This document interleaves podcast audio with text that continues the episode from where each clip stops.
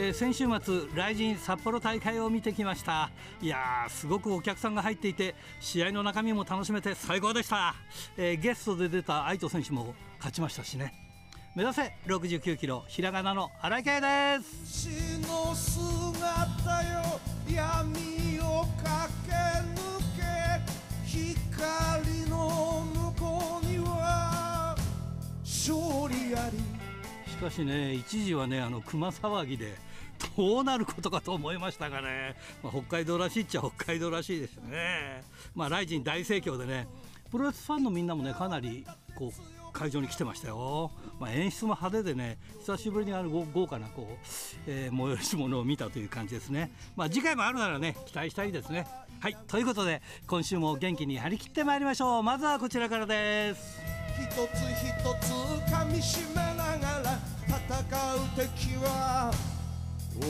だけ。チャンピオンベルト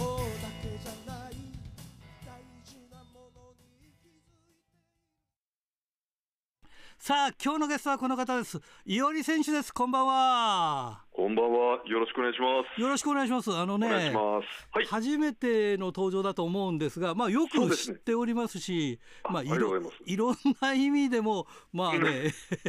いや今日はいいのかなっていろんなこと聞いちゃってもいいのかなって、はい、大丈夫ですかね？はい、何でもはい。伊織選手はもともとは空手家ですよね？そうですね。はい。今は空手の道場かなんかやってらっしゃるんですか？空手ではないんですまあ、今あの、キックボクシングのはキックボクシング。ジムの方ですね、はい、はあはあ、であの指導等やってますね。なんでまたこれあの、プロレスやるようになったんですか、これ？これはですね、はい、えーと、アマチュアの頃に、はい、あの永瀬館長がですね、はいはいはいはい、アマチュアの大会を開いてまして、はいえーと、そこに、えーと、僕の方であの申し込みをして、はい、単純にあの一般参加で、最初、あの総合格闘技の試合に出させていただいてたんですけども、はいはい、その兼ね合いであのちょっとプロレスの話になったりして、はい、あじゃあ、えーと、紹介するよと言っていただいて、そこからちょっとあの団体見せていただいたりとかですね、あのご紹介いただいて、まあ、えー、二平組の方に入団という感じになりまして、まあ、同じ神奈川ということで。これ2000年でしょうだってことはもう23年もやってらっしゃるんだ。そうですね、一応、二平組に入る前も、あの足立選手のあのジパングという団体で、はいはい、今、はい、今、登別あの市会議、市会議員やってますよ。そうですね。ねはい。そこでもすごくよくしていただいて、初めてのリングはジパングになりますね。ね、なんか懐かしい名前いっぱい出てきますね。そうですね。ねいや、二平組も懐かしいっちゃ懐かしいですよね。どうそうですよね。どうなっちゃったんだっていうぐらいで、今活動してないですよね、二平組って。えー、っとですね、二平組としては、もう今活動は。あの興行なんかを打ってなくて、はいはいはい、はい、あの僕だけが、あの試合にいろんな団体さんに出していただいているような状態です、ね、ということは、二平組を背負ってるわけ、今は。あまあ、そうですね。名前というか。まあ、そうなります。はい。いや、だけどさ、二平組もまあ、いろいろあったけど、悪の強いところでさ、ねえ。そうですね。ねはい。もう、キャラの強さが、もう、はい。売りですから。組長が本当に組長っていう感じの、ね、見た目だったりとかしてたからね。ね。はい、まあね、まあ、僕も最初怖かったですけどね。いやいやいやいやいやいや。それで、はい、二重組が活動が停止になってから、まあ、そのいろいろなところでやり始めたということで。そうですね、うん、まあ、あのいろんなところにちょこちょこ出させていただいて、うん、えーと、初めてレギュラーでお仕事いただいたのが、はい、あの新生 PWC なんですけども、はい、はい、そこからと、えーとまあ、スタイル E さんとか、はい、その辺にこう出させていただいているということで、ちょっと広がってっていう感じですね。そうだよね、スタイル E とかだったら、格闘家ですから、そういうところはぴったり合うのかもしれませんもんね。そうです楽しかったですね。はい。今だとすごいなんか豪華な選手がたくさん出てた 記憶がありますね。ちょっとね今お話がいろいろあったんで、はい、ちょっとこれ突っ込んで聞いちゃっていいのかどうかわかんないですけども、菅原伊織選手っていうとあのダブルインパクトの練習中にあのお弟子さんがあの亡くなるっていうことがありましたよね。ええー、ありました。はい。これもちょちょっとどその後どうどういうふうになったんですかね？そうですね。その上はもうあの刑事民事ともにもう話が全部済んでまして、はい、はい、はい、あの被害者のご家族の方とも、はい、はい、あのお話がついてまして、ちょっと内容については、あはい、あの裁判上、ちょっとあのお伝えできないんですけども、はい、あのまあ、すべて終わってる形ではあります。まあ、はい。それがちゃんと解決してるから、今もそういうプロレスラーとしてやってられる、できるということの理解でいいんですかね？あそうですね、はい。いや。それがやっぱりあの変な終わり方というか、うんうん、えーまあ、ごまかすような終わり方であれば、多分他の団体さんも使ってくれないでしょうし、僕の方もやっぱりプロレス続けることは、ちょっとやっぱり心情としてできないことなので、はい、それはもう、あのもちろん、まあ、ことがことなので、うん、まあ、全くクリアって言っても、やっぱり気持ちの中では、やっぱり、はい、うんこう、使える部分はありますけども、うん、あのそうですね、状況としては、まあ、うん、あのはい、形としては、まあ、今、現状クリアな状態にはなってますね。なるほどね、まあ、はい、まあいろんなことがあったということで、まあ、お互い大変な思いはしてるっていうことですね、そのプロレスの中ではね。まあ、そうですし、まあ、いろんな、はい、側面を見見れたというか、はい、あのね、これね、ファンにとってもね、ものすごいインパクトが強い、まあ、事件っていうか、そうですね、うん、ことだったんで、はい、ああっていうね。まあまあ賛否両論、ね、いろいろあったでしょうけどね、まあ、それ大変だったでしょうけどね。まあそうですね。うん一時大変だったでしょう、だからそういう意味では、立ち立ち直るまでといういや、もうあのいたずら電話とかもすごかったですし、あ、はい、の家に石投げられたりとかですね、あまあ、そういうこともありましたし、うん。ちょっとやっぱり、はい、あの大変な時期はすごく、まあ、長かった。は長かったかなっていうのはありますね。だからこういうのもね聞いてみないとね、えー、なんかどどうなってんのっていや中身までは分かんないけども、ね、ちゃん、はい、ちゃんとなってんのかどうかっていうのを聞かないとそのまま悪い人っていうことになっちゃいますからね。そうですね、たまになので聞かれるんですよ、個人的に。はい。まあ、なので、まあ、そうすると、まあ割とこの話は、あそうなんだっていう形で終わるんですけども、なかなかこう公にこうやっぱり触れちゃいけないっていう気を使ってもらってるのかなとは思うんですけども、そうだよね。そうですね、あの今日ちょっとあの触れていただいてよかったらっていうのは、逆に、僕もだから触れちゃっていいのかとか、まあ、それはそれはもう、あのはい、二平組もね、活動停止してるから、この辺もねとかね、なんかなんかこう、聞けないことばっかりじゃないかなんて思っちゃいますよね。いやまあ、活動停止に関しては、うん、あのそうですね、単純にまあ選手が、うん、あの出ていっちゃったりとかですね、はいはいはい、そういうのもありましたし、うんうん、はい、あのまあ、二兵の方もなかなかちょっとそう問題起こしちゃったりとかね、まあ、昔そうですね、あったりとかしましたね、うんうん、はい、だからそんなのでね、だからどこまで聞いちゃっていいのかなとかって、ね、思っちゃったりしてね。そうですね、うん、まあ、でも、はい、あのまあ、全体的にあの二平さんの方もクリアにはなってるはずなので、はい、一応あの今の今みんな堅気ということで。みんなみんなねでもまああのこの番組とか聞けた人はねこの辺わかるからいいですよね。はい、あそうですね。それね、はい、ちょっと、ね、ちょっとこう初めてのあの ことなので、うん、はい。でこれみんな SNS かなんかで流してもらえれば、ああそういうことだったんだっていうかね、まあすべすべ、てがわからないまでもね、まあ、はい、それはちゃんとクリアしてんだってことが分かればね。そうですね。はい。まあまあその辺の話はそのくらいにしておきまして、はい。えー、最近なんか試合あるんですか？これから。えーとですね、えー、と7月の試合はですね、はい、えー、と現状今、えー、と7月9日、はい。えー、A チームの、えー、大会なんですけども、はいはい、えー、とベースメントモンスター王子ですね、はい、王子ベースメントモンスター、はい、はい、で12時から、えーオープンのスタート12時半からっていう形でメインイベントですね、はいはい、えーと、僕と、えー、いおりと、えー、ブライアン、石坂ブライアンが組みまして、はい、デーモンマーダーですね、ちょっと悪なんですけども、はい、えー、相手が、えー、橋本智彦と、はあはあ、スーパータイガーっていうほうほうあのヘビー級との対戦ですね、はい、はい、この試合がまず控えております。なかなか実力者ですね。実力者ですね、ねこれもやっぱり負けるわけにはいかないので。はい、なんかこう見ると一種格闘技の匂いもしてきますね、これそうですね、もう結構、キックとかね、はい、バラバラの、そうですね、はい、そうですね、はい、続いては、はい、えっ、ー、とですね、もう1試合がですね、はい、えっ、ー、と7月29日ですね、はい、えっ、ー、とマットプロレスなんですけども、はいはい、えっ、とマジックキラー1号のですね、い。ちごパーク2ということで、えっ、と本庄の鳥吉さんというお店を使わせていただきまして、そこでマットプロレス、はい、な何県ですか？本庄はですね、えっ、と埼玉県、ね、埼玉県ですか、はい、本庄市。本庄市です。はい。本庄っていうと、なんか山形にも本庄っていうのがありますよね。そっちに行かれちゃうと、だいぶ そうそうそうそうそうだから、ちゃんと言っとかないと埼玉そうですね埼玉県のはい本庄ですね。はい。鳥吉さん？鳥吉さんで、はい。でオープンがですね14時半から試合スタートが15時からという形で、はい。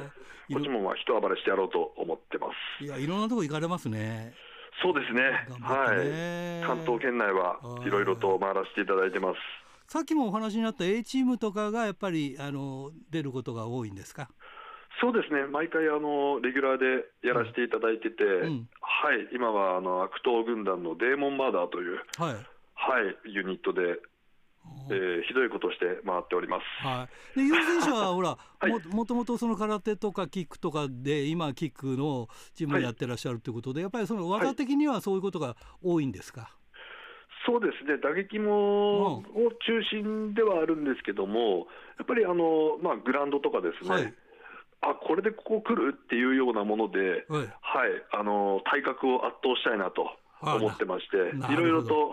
あの懐刀は持ってるつもりではいややっぱりそこはもう二十何年もやってるから、はい、もう30年近くやってるから、まあ、長く、はい、長くやってるから、そういうことですよね。そうですねベテランといえばベテランで誰でも名前は知っているという感じ感じですもんね。僕らなんかやっぱりあの今は伊織選手と呼んでるけど菅原伊織っていう名前でね、はい、よく皆さんもご存知だと思うんですけどね。そうですねはい本当になんか格闘家みたいな名前ですよね本当にね。いやこれ本名なんですよ。あ本当に？はい。なんかお侍さんのようなね伊織っていう名前でね。そうなんですよね。だからなんか空手やってるとか言ったらぴったりっていう感じがしないでもないですけどね、はい、格闘家とかね。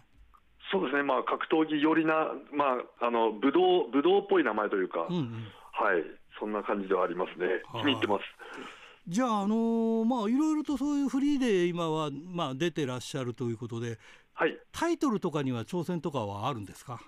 えーと、何度かの WW のタックのベルトは、はいはい、あの巻いたんですけども、はい、なかなかちょっと長期政権に至らず。ははというところなので、ちょっとあの、まあ、シングルの方もちょっと狙いながら、うん、はい、はい。はい、タックシングルとデーモンマーダーで一色にしてやろうかなと。いうのは、うんね、はい、狙っております、ね、なかなかね、あの所属じゃないとなかなかね、長期政権っていうのも難しいですね、やっぱりね。そうですね。ね。呼ばれていく分あるからね、そうですね。そういった意味合いでね。あ、でもあれでしょ？あのちょっと前までコロナで、はい、今今もコロナじゃないっていうわけじゃないけども、はい、えー、大変だったでしょ？そうですね。まあ皆さん大変だったとは思うんですけどもね、うんはい、やっぱり、はい、ご多分に漏れず、まあ、大変ではありましたね。やっぱりその、はい、キックのジムだったりそのじ、そのプロレス時代だけじゃなくて周りに関してもやっぱりね規模縮小してやらなきゃいけなかったりとかいろんなことがあったでしょうからね。そうですね、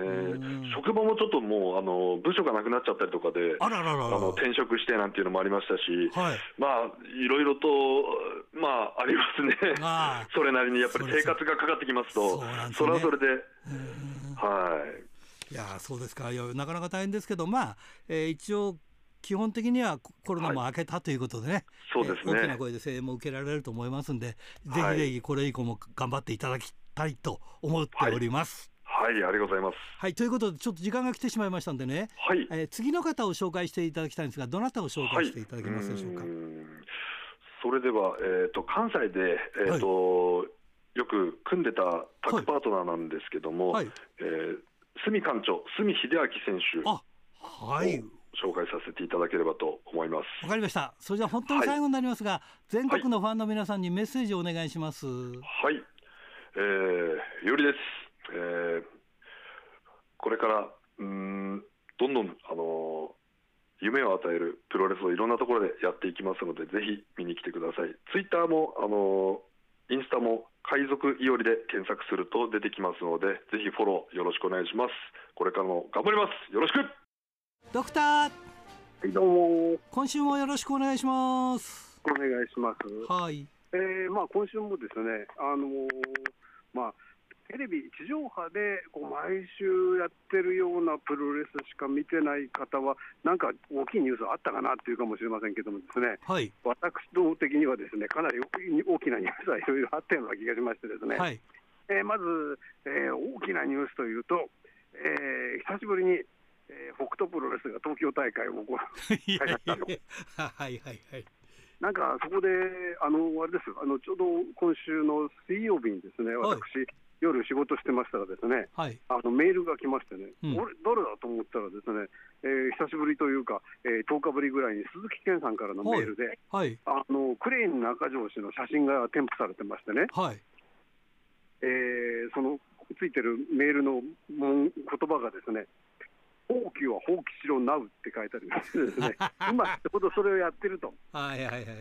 なるほどなという感じでしたけどもね、うん、あの私も仕事がなければちょっと見に行きたいなとは思ったんですけども、はい、あのでシュプロモバイルを見ましたらですね、えーまあ、4年ぶりとか5年ぶりとかの東京大会だったんですけども、はい、あの現体制では最後の東京大会ではないかとクレーン中条さん言ってると。あなるほどね、えー、でまあえー、来年がなんか20周年なんですってね、北斗プロレスね。はいはいはい、それで、あのー何かの形でやりあのイベントをしたいということを言っておられますね、うん。私も75歳になるのでっていう話ですけど、うんうんうん、それも一緒に記念してということなのかもしれませんけどね、うんうん、えー、まあ、それがね、今年今週、まず第一の大きいニュース、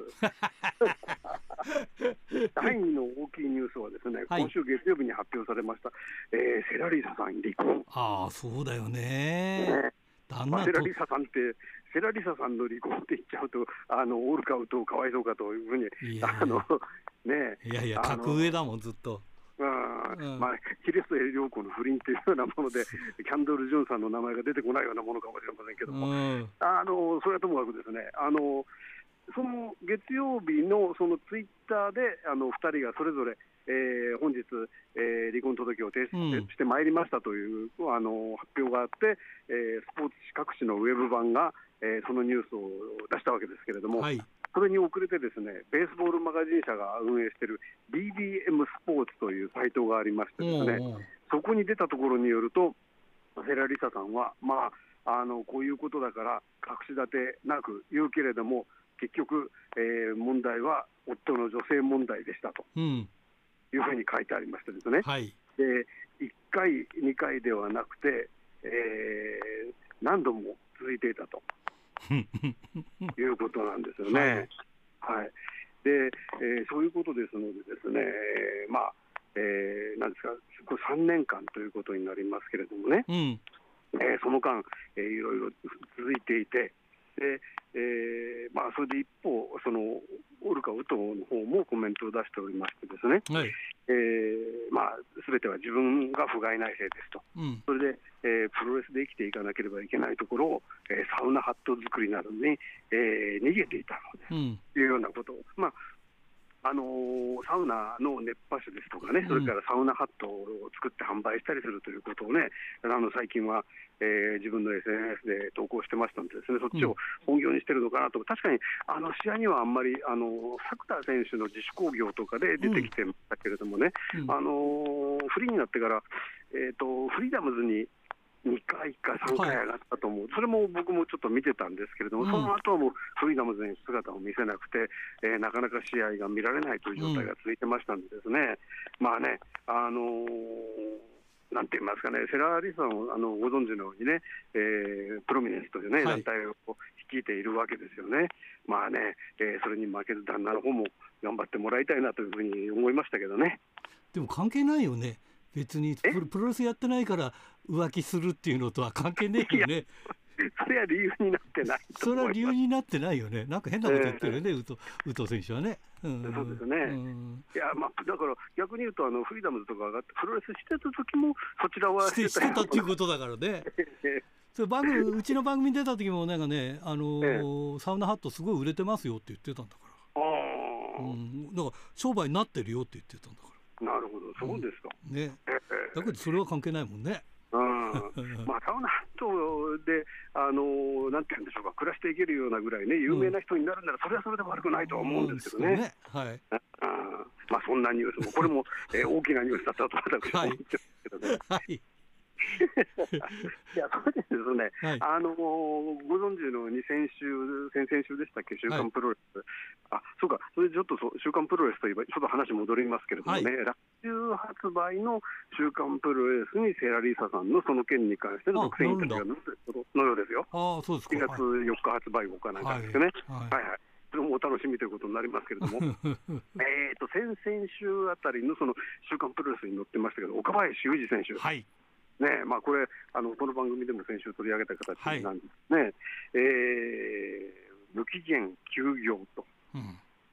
いうことになりましてね、まあ、詳しくはそちらの週刊プロレス、あるいはですね、あのウェブ上のその週刊プロレス見ていただきたいと思いますけれどもね、一体どうなるのかと思いながらも、あの6月25日、先週日曜日にですね、はい、日本プロレスはえー、大阪サプライズというね、えー、タイトルがついた大会を、えー、大阪は東成区民センターというところで開催すると、うん、でこれが、えー、岡林選手のその休業前の、えー、大阪の最後の試合だというふうに聞きましてですね、うん、やっぱりちょっとこれ見たくなりましてね。行ったの？行きました。いや、すげえなあだだけど、ですねこの試合だけじゃなくて、もう一つね、ちょっとあの個人的には気になってたのが、第4試合で、優勝戦ボードプラスアルファデスマッチ30分一本勝負、えー、武田まえー、武田正史対菊田和美という試合が、はいはいはいはい、これもね、まああのー、大日本で武田選手、シングルマッチは久しぶりだということもありまして、そこへ、えー、最近ね、デスマッチで、あのー、俺は、えー、名を上げてやると言ってるね、菊田選手の試合がどんな感じかと思ってですね、うん、これも見たいなと。い。うことで言ってみましたけどまあ、そっちの話から先にしますとですね、はい、あのー有刺鉄線ボードプラスアルファっていうのは、うん、有刺鉄線ボードともう一つはガゼットボードですね。うんそれから、えー、武田選手が入場の時に持ってきたのは、えー、ラダーにこう発泡スチロールのボードがついていて、そこにフォークが無数に、どうでしょうかね、100本ぐらいでしょうかね、立って立っているというか、喫立しているものが、ね、フォークボードって言ってましたけどね。はい、で,、えー、で、試合は、えー、ゴング前からですね、えー、菊田選手がですね、えー、奇襲で、えー、武田選手はそのガゼットボードに叩きつけたんですね。うん、でこれで、えー、相手の起戦を制しようということだったと思うんですけども、そしたらその後場外に武田選手逃げましてね、その後追ってきた菊田選手に、武田選手がですねその、えー、コーナーに置いてあった椅子で頭をバチンと叩いたんですけど、それが尋常じゃなくてですね、叩き方が。はいあの武田気合入ってるなと思ったんですけども、あのとっさに思い浮かべたのはですね、あの FMW のごく初期にですね、クリス・正信選手がね、当たった時に、椅子台を。と言われましたけどもね、うんうん、その時の椅子の叩き方っていうのがですね、我々プロレスで見たことないような叩き方だったわけですね。はい。であの女子プロレス、前場にありがちなあの椅子こう、えー、をつけるようなね、あの、うん、全面、広い面積で叩くようなんじゃなくて、はい、そのえー、背もたれの部分の先っぽでバチーンと叩くようなですね、はい、えー、叩き方でですね、えー、もう、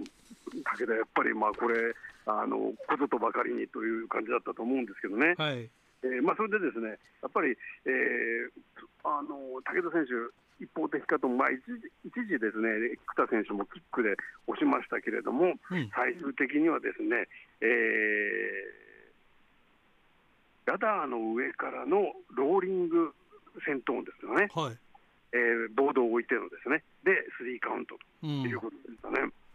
まあね、あの他の団体で、えー、確かフォークボードっていうのがあったと思ったんですけどもね、うん、それ見たときはあの、そういうふうに立ってるフォークって、あのプラスチック製だった記憶があるんですよね。で今回はですねそのボードの上、あの武田選手あの、ボディスラムで上げられたんですけども、うん、あの金属の音がしましてですね、これ本当の金属製のフォークでしたね。うん、えー、なかなか危険なあのアイテムだったと思うんですけれども、で、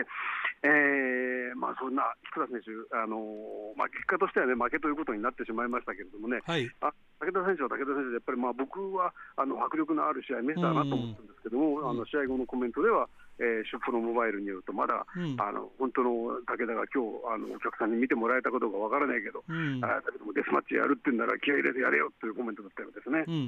はい。でそれでですね、えー、メインはですね、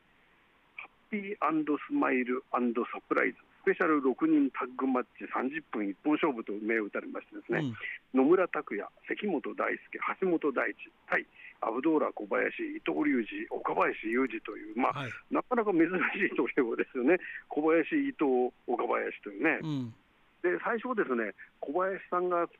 捕まりそうになって、あの手四つになる寸前にロープへ逃げてブレイクと言ったり、ですねあのお客さん、なかなかこう、えー、ユーモラスなムードでとこ楽しませたりなんかしながらも、最後にはですねなかなかあのシビアな展開になって、まあ、最後の、えー、決勝はですね岡林対関本というね、はい、えー、えー、取り組み、対戦になりましてですね。うんまあ、これがですね、やっぱりもう、大日本流、えー、ストロングの、えー、総本山といいますかね、この2人がね、えーまあ、結局いたから、その体に憧れて入ってきたっていう選手がたくさんいたわけですよね。そうだよね。ねまあ、元は関本選手一人だったというふうにも言えるかもしれませんが、そこへ小林が来て、えー、関本、岡林というね、うん、コンビがもう鉄壁のコンビというね、はい、あの大日本のね、そのなんていうか、ファンの皆さんの誇りというか、どこに出ても誇らしいといいますか、そういうチームだったと思うんですよね。うんはい実際、あの6月17日に全日本プロレスで石川修司デビュー20周年記念大会っていうのがね、はい、えー、大田区総合体育館であったわけですけれども、そこは関本岡林対石川諏訪間というあの勝ったわけですけれども、これ、あのー、岡林選手が、えー、石川選手からスリーカウント、これ、ゴールエムスプラッシュで取ってるわけですよね。はいはい、それで、えー、まあ、試合後のえー、石川修司選手、まあ、石川修司選手はね、長くデスマッチで大日本に参戦もしてましたけれども、うん、えー、そのコメントによると、まあ、あの結局、彼と、その彼っていうのはあの、岡林選手ですね、はい、えー、試合をすることによって、自分もそのスキルアップすることができたと、うん、やっぱり、えー、ライバルというのは大事なんだと。うん、でだからこそ、岡林の今回の決断、あの休業するということですね、まあ、他人事には見えなくて、うん、えー、悔しかったし、でもこういう最後、大きい舞台で戦うことができて、えー、幸せだったと思うというふうに言ってますね。うん、でですね、えー、今回、その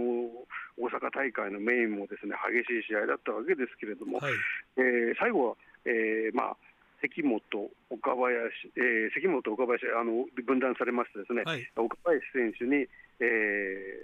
ー、関本選手のラリアット、それから野村選手のキック、そこから、えー、大地選手のライジング DDG とつないで、えー、ビッグバンカタストロフというなんか新技なんですけど天心の形から担ぎ上げて、えー、ジャックハマーのように落とすというね、形の新技だったということなんですね。えー、ということで、まあ、関本選手、スリーカウント取られたという形になりましてね、まあ、バックステージではその、えー、関本選手、岡林選手は大阪大会最後ということで、えー、僕は必ず帰ってくると、えー、信じていますというふうに言ってましてですね、まあ、あの木曜日の、えー、に、えーと、29日ですかね、えー、新木場ファーストリングで、大日本所属、えー、大日本の大会での、えー、岡林の最後の試合というのがありましてね、はい、これは岡林選手対中野上選手だったわけなんですけれども、うん、えー、これもですねあの終わった後にですねその、えー、中野上選手がマイクを持ちましてね、あの、うん、これは引退じゃない、引退じゃないし、ちょっと 引退じゃないし、えー、明日岡林さん死ぬわけでもないで、すごいこと言うなって、伊藤隆二選手があのリング下で苦笑いしてましたけれども、あのまあ、とにかく、えー、いつか帰ってくれる来てくれるんだろうと思うので、岡林さんみんな、みんなに一言言ってください。で最初はあの型通りのといいますかね、皆さんお世話になりましたと、選手の皆さん、スタッフの皆さん、えー、それからお客さんの皆さん、非常にお世話になりましたと言ってたんですけど、あの本当に、まあ、感極まったということなのかどうなのかわからないんですけれども、最後のところは、えー、本当にもう、なんと言っていいか、お世話になりました。いや、マジで。って言ってですね、お客さん思わず吹き出したりなんかしたところ、いやいや、もう、いや、なんとも言えない、もうこれで終わりって言って終わりになりましてですね。うん。そんな、そんな、なんていうか、あの別れの挨拶あるかよって感じでしたけど、その辺が、その辺がまた岡林選手らしいという感じでですね、うん、なんというか、みんな、えー、なんていうんでしょう、こう泣き笑いという感じになってましたけどね。はい、はい、まあね、それで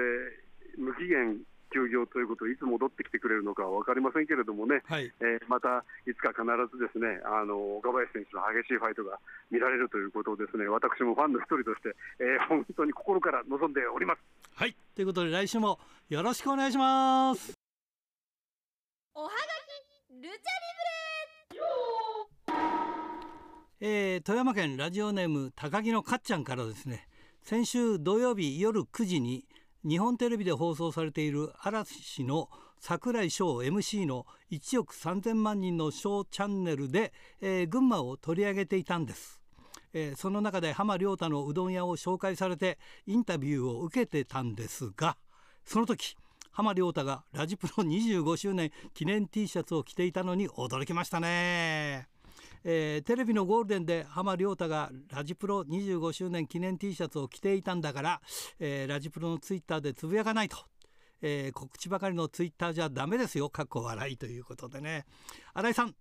はあ浜亮太の連絡先を知っているならなぜ浜亮太は1億3000万人のショーチャンネル取材にラジプロ25周年記念 T シャツを着てたのか聞いてみてくださいよ。ということでね。いやあの実はですね浜亮太選手はいろんなテレビに出てる時必ずあのうどんをこねる時はこの、えー、ラジプロ T シャツを着てくれるんですよ。で前以前ねありがとうございます。どうして着てくれるんですかって聞いたことがあるんですよ。そしたら一番ねあのなんだっけうどんの粉が取れるんだそうです。あのあの T シャツが。あれ全面にこう模様が入ってるから取るとこの T シャツが一番いいんだっていうことでね。だから今度また作って送ろうかなと思ってますが。はいということでした。はい、えー、それから白石区。ラジオネーム豊田勲君からですね。新井さんこんばんは。こんばんは。えー、今週話題になった出来事といえば セラリサとオルカ・ウトウの離婚でしょうか、えー、離婚の理由はオルカ・ウトウの不倫でここでは書けませんが5チャンネル等をやらない自分ですら噂などを聞いたくらいだからむしろよく持ったなと思います。各国省、えー、それにしても選手の結婚の発表はよくするものの、えー、離婚の報告との報告と理由を発表するのは珍しいなって思いましたね。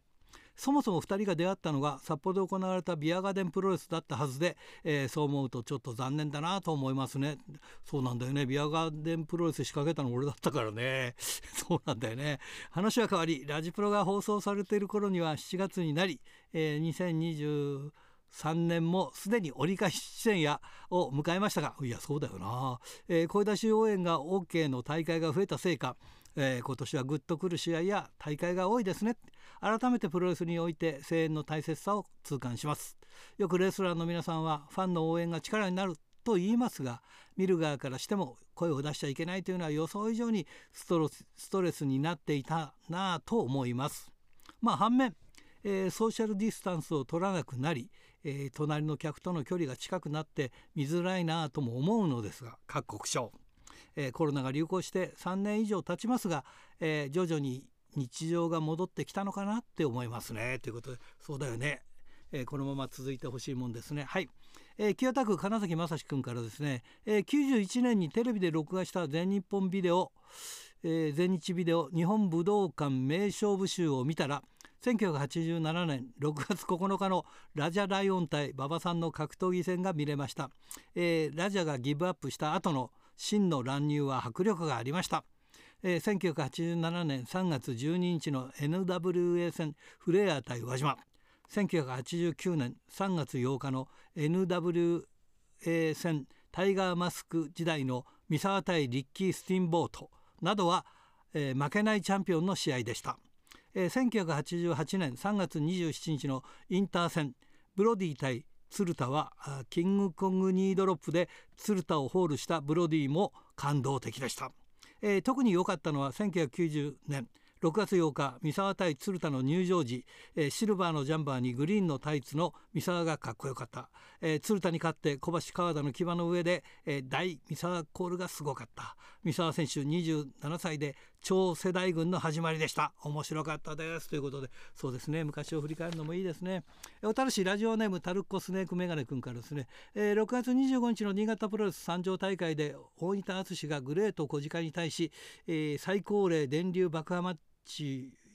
をやるぞと挑発していましたがもし実現すれば、えー、小鹿さんは81歳で電流爆破での試合となるので見てる側のこちらからすれば大丈夫かなと心配でヒヤヒヤします。えー、本人もまだまだ血気盛んでやる気がみなぎっているみたいです。もし試合が決まれば勝っても負けても無事に終わって戦いを全うしてくれたらと願うばかりですということでねあと1個いけるかなラジオネーム、えー、門別の鉄道オタク君からですね、えー、この間のスターダムの、えーゲージマッチで岩谷さんは、えー、負け残りで6人タッグ王者はトレス。しかし意外だったのはクイーンズクエストが勝利、えー、鹿島崎大江戸対追放。実は大江戸の大江戸隊の中で孤立していた。えー、そして、えー、どれかが離れるかと思われていた宇多見上谷が、えー、若い。今までのは茶番か茶番かいと思ってましたがもしや、えー、鈴木鈴舞香が間に入ったのかなということでね。いただいております。おはがきルチャリブレでした。さあ後編も、えー、岡林裕二選手です。こんばんは。こんばんは。よろしくお願いします。ぴったり、後編、はいえー、後編よろしくお願いします。よろしくお願いします。えー、もう間もなくというのに明るいね。いや、いや、そんな。いやいやまあねそんな暗くなることでもないからね。そうですよ。新しくね新しくさあじゃあ後編はということでねまあ、えー、前回はその気持ちの部分を聞いたんですがまあまあいろいろ思い出とか、まあ、15年のあったような話もねえー、ちょっとしていきたいと思いますが、はい、まずまずですねやっぱりね札幌がなんと7月に4連戦が初めての4連戦があるっていうのに岡林選手の顔が見れないってのはちょっとこれはどうでしょう？すみません申し訳ないです。いやそうだよね。そんなこと言ったらさいや静岡はどうするんだとか大阪はどうするんだとかねどこはどうするんだって話になっちゃうよね。そうですよねはい。それ結局大仁田さんみたいにずっと全部回って気が付いたら3年ぐらい経ってるとかさ。そんないいつの話を引退はって話になっちゃうもんね。ね。うん、さあその札幌ですがやっぱりどうですか？やっぱりその札幌はある意味準フランチャイズみたいなところがあったから、はい、思いとしてはどうですか？いやでも本当にね札幌の皆さん、うん、いや本当にさ、まあ、札幌というかその、まあ、北海道もそうです,、はい、ですけど本当に応援していただいて、はい、あのもういっぱい思い出はありますね、札幌。に関して、北海道に関しては。札幌それでご飯美味しいしお酒美味しいし、はい、それで結構準フランチャイズだから北海道来ると長いじゃない？そうですね。1週間とか10日とかね。はい。だから割合的には結構北海道にいたよね。年に3回くらい年に3回この15年の間に多分一番いたと。はい、割合的に、はい、もうあれ？岡林選手っていうのはもうデビューししてからもう結婚してたの？その時は。デビューした時？いやデビューしいつかなあれ。結婚したのは？結婚したのは、うん、えー、もう10年か。ああじゃあデビューして5年後だそうですねじゃあ札幌来た時もまあ独身の時はあったんだああ、全然ありました。あ、じゃあ面白いね。札幌はいろんな意味でね。そう、ね、そういう意味で、まあ、かか過去の話だけどさ。まあまあ、そうですね。欲望の街だって、欲望が何でも揃う街だそうですよ。札幌は。あ、誰がそんなこと言ったえっ、とね、あの、ドラゴンゲートの、あの。彼が言ってましたちょっと名前ど忘れしましたけどね。そんな。そんなこと言ってました。欲望が、ね、美味しいもの、いっぱいありますからね。いや、本当にね、だから、そういう中でね。やっぱりなんか発表したからやっぱり最後そこが見れればやっぱりみんなは心の中では納得できたんだろうなとは思うんですけどね。ああそうですね。でもねまあ僕もあの大日本の移動はよく知っててで、はい、最初の頃のバスってさ地獄のバス移動だったよね。ああ確かまあ入った頃はやっぱり、補助席だったんで、バスが。補助席だったの？補助席です。そんなでかい体なのに？はい。まあまあ、もうもうちょっと一回りぐらいちょっと細かったんですけど、うんうんうん、やっぱりきつかったですね。補助席って2つを2つやってそこがその自分のスペースっていうことでしょ？え2つというと？補助席両側じゃないの？か1個だけなの？真ん中に。真ん中に1個だけの。そこだけなの？スペース。はい前のバスだからそうですね。ちっちゃいか。ちっちゃかったもんねまだね今のバスよりもね、ずっとそこ真ん中にちょこんと座って。いやそりゃ大変だったよね。全然もう ずっと起きてましたね。あ起きてた？もともとね自衛隊にいたので。ああそういうそういうそういう苦苦難とかは、うん、苦じゃなかったですけど。ああ苦じゃなかった、うん、じゃああのバスが大きくなってからは非常に少し楽にはなったそうですね。寝れる寝れるようになったこう一つ。テンション上がりましたよ。上がったの？うわ最高。最高なの？はい。それでもさずっと車中泊だったりしてたじゃない？そうですね、うん、でもでもまあ車中泊もそれはそれなりにあれか。楽しいものがあったりすることもあって。まあそうですね、うん、いろいろはい、でもいつも同じメンバーだといびきうるせえとかなんかそういうのもあるんでしょ？いやあんまりなかったですね。あ、まあ、うるさい人はいっぱいいましたけど。うるさい人はいっぱいいますけど。そんなに気にはならなかったあそんなに気にはならない。うん、うん、なんかバッタン球みたいなもう。ああそうかそうか。横になったら目なんか勝手にこうはい。あ目つぶってるみたいな。ああでもね本当四六時中みんなと一緒にいるんだもんねそうまあツアーに出たらそうですね。もうずっと一緒に。そうだよね。だから移動日入れると本当になんか年に200日くらいあれなんじゃないですか？その仕事仕事場にいるっていうかなんか仕事、ね、仕事ねバスバスというかその辺にいるという感じじゃないですかね。も家族みたいな感じですよね。あねそんな中で15年やってきてね。いやいやなんかねやっぱりいろいろ考えるものもあるだろうしさ、うん、でもねなんかどうですか？ベルトなんかで思いはやっぱりやっぱりストロングヘビーですか？やっぱストロングヘビーですね、うん、とうとうデスマッチやらなかったね。やらないか。あらなかったですね。いやだからよくね途中からデスマッチやる人って分かんないんだけどさ最初からっていうのは分かるんだけどさなんか途中途中から入る人いるよね。そうですね、まあ、自分の場合も、うんうん、ストロングができる前まあ、デスマッチだけのベルトだけど、そうそうそうチャンピオンになるには、ね、デスマッチをやらないといけないっていうのがあったから、うん、ストロングのベルトができる前はちょっと思ってた時はありました。そのデスマッチやろうかなっていう。ああそうか。ベベルトを取るためにね。そうですね。チャンピオンになりたいっていうので、うん、チャンピオンになりたいからデスマッチがやりたいわけじゃなくてチャンピオンがなりなりたくてそのでじゃあよかったんだねやっぱそのストロングヘビーができてね。そうですね。だこのネーミングもいいよね。関本選手とかなんか岡林選手にぴったりだよね。ストロングヘビーっていうのがね。いいですね。ストロングっていう名前がやっぱり、うん、そう。ただ、はい、ただのヘビーじゃないもんね。ストロングヘビーだからね。そうですね。うん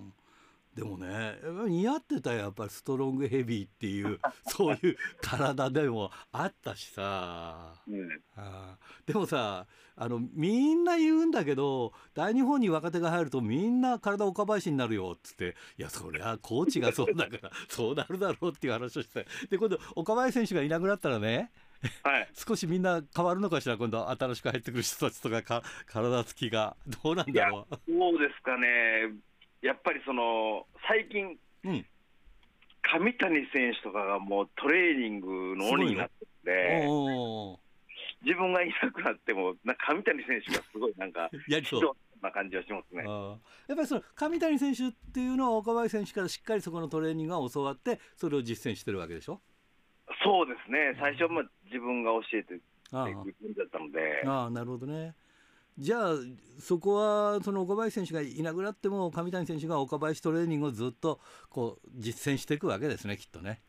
やっていくと思います。そしたらまた第2、第3の岡林がこう出てくるわけですね、こうからからいや岡林、まあ、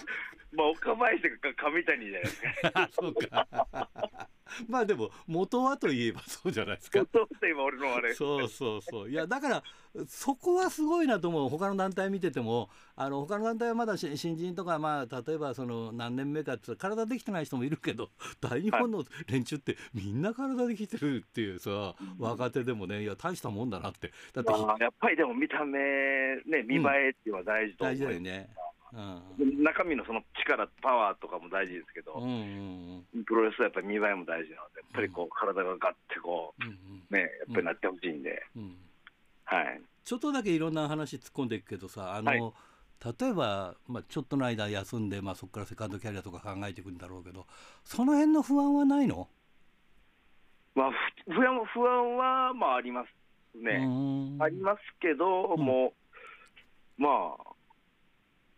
もうね、気合で、気合でいくんだ。行くぞっていう感じなんで、奥さんが大丈夫よ、私に任せなさい、好きにしなさいとかって言ってくれるわけじゃない。そうですね。それやっぱりね、うん、男の俺がやっぱ頑張らないといけないんで。そうだよね、高知出身だもんね。いやいや、コーチは分からんかどうかわからない、やっぱりだってね、坂本龍馬の とこの出身だからさ、やっぱりさ、まあ、女性なら囲碁そっていう言うのか。と女性は八金です。あ、八金か。だだから男は土佐の囲碁そでいいんだね、じゃあね。そうですね、囲碁そ。そうか。女性が八金で、えー、じゃあ土佐の囲碁そをやるわけだね。そうですね。まあ、俺についてこいよと。俺についてこいっていう感じですね。いやいや、いいな。でもさ、岡林選手ってさ、何か仕事やってもどこどこにいてもでかいから目立つよね。目立っちゃいますね、多分。うん。だって今の風景と変わらない風景でやるわけでしょ、多分ひげ。多分そうですね。ひげ生やしたまんまとかさ。まあまあね、なんか仕事によってはひげひげいけないっていうのはあるかもしれない。でも頭はスキンヘッドだろうから。そうですね。じゃあすぐ目立つね。目立ちます、多分。あれダメだあれってなりますよ。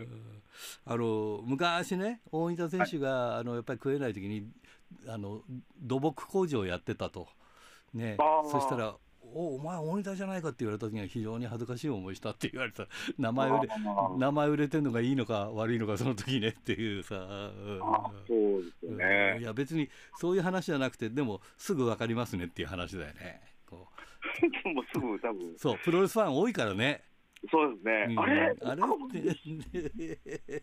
て。なる可能性あります。あとねそのまあ全国行ってて、まあ、北海道も楽しかったでしょうけど特にこの辺楽しいとかってありました？いやでもそれどうだろう、うん、全部楽しいですね。あ全部楽しい。全国はい回れてすごい楽しかったです。あ楽しいです。あと月並みだけどさ、はい、思い出に残る試合とか思い出に残る対戦相手とかいます？えー、北海道ですか？いやいやいや全全国で。今まででさあ今までですか、うんうん思い出に残る対戦となまあ、全部思い出に残るんですけど、はい、特にって言われたらやっぱりあれですね。第1回の両国、うん、2015年の7月2日ですか、はい、まあ、それで関本さんとやったストロングヘビーのタイトルマッチじゃないですかね。うん、ああ両国ってまた大場所だもんね。で初めて関本さんに勝った、うん、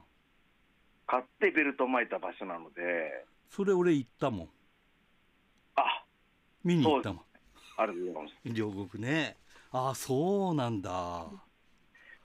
やっぱこう関本さんを追いかけて、うんはい、大日本入ってきて、はい、ですね。で7年目ぐらいですかね。その、うんうん、そこで初めて関本さんからスリーカウントを奪ったっていう、うん、はい、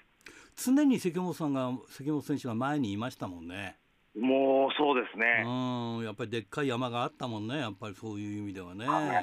い、いくらチャンピオンにその岡林選手がチャンピオンになってもやっぱり関本っていうこう存在があっていやまあだからお互いに切磋琢磨して組んだり戦ったりとかしてきたんだろうと思いますけどね。はい、そうですね、本当に関本さんの存在は本当に大きいですね。うんあともう仮に他団体とかね、まあ、他団体でもベルト取ったりとかしてるけど、はい、他団体も含めてなんか気になる選手とかなんかいやこいつなすごかったよとかいやこいつ変だったよとかなんか そんなのいますかね。すごかった。まあどうだろやっぱりこの間もやったんですけど、はい、ね、石川修司選手もね、でかいわな。本当に大きいし、技も強烈やし、そう、まあ、諏訪間選手もそうですけど、あそうだよね、でもあれだよね、全日本でタックのベルトも取ったんだもんね。そうですね。すすごいな、素晴らしいね。いやー、本当にもう、うん、すごい強烈、技も強烈やし、もう、本当に強いなっていう感じでしたね。ああ、なるほどね。でもこういうことが、ね、できたんだもんね、他の他の団体でベルトを取ったりとかさ。そうですね、本当にこう、まあ、応援してくれてる皆さんのおかげでっていうか、うん、はい、うん、いろんな団体でね、うん、行かしてもらって、そうだよね、ね、チャンピオンにもられて、はい。ゼロワンではあれでしょ？ひ火祭り党もこう掲げたでしょ？いやいや、火祭り党はやってない。やってない？はい、出な出なかったっけ？出ましたけど、うん、優勝は優勝してなかったっけ、はい、してなかったですね。ああそれは残念だったね。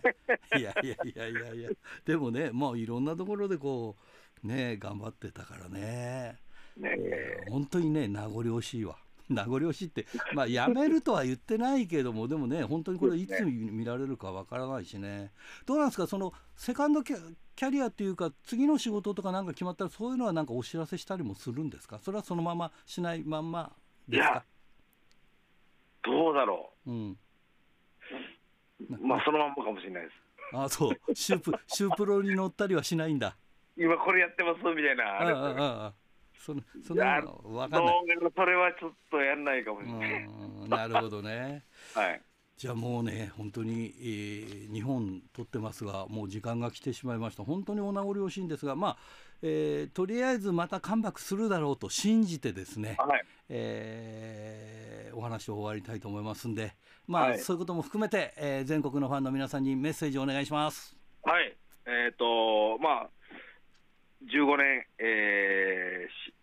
ーね、試合プロレスラーとしてやってきて、まあ、これから休業に休業に入るわけですけれども、次、あのー、ね、ちょっと何やるかまあ考えるんですけど、プロレス、ここで培ったものはもう本当に大きいので、もうその、ここで、ね、教わったことを生かして、まあ、次につなげていきたいなと。で、また帰ってくるかもしれない、わかんないですけど、まあ、自分なりに一生懸命頑張りたいと思います。よろしくお願いします。はい、えー、本当に15年間、えー、お疲れ様でした。ありがとうございます。えー、帰ってくることを願っております。はい。えー、じゃあ、えー、セカンドキャリアもキャリアも頑張ってください。頑張ります。はい、それでは失礼します。ありがとうございます。一緒に。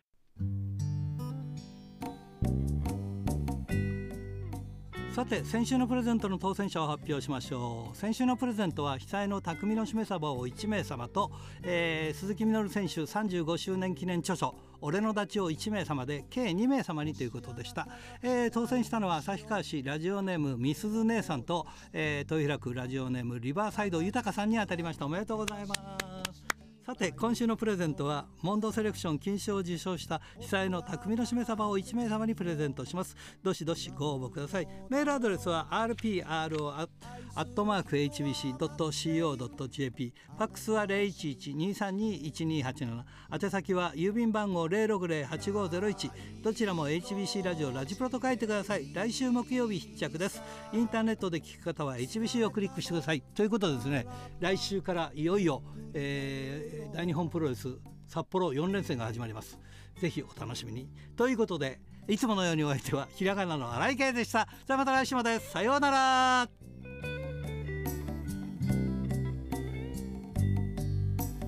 雨も風も太陽も一人ぼっちの君をあの日眺めた月だって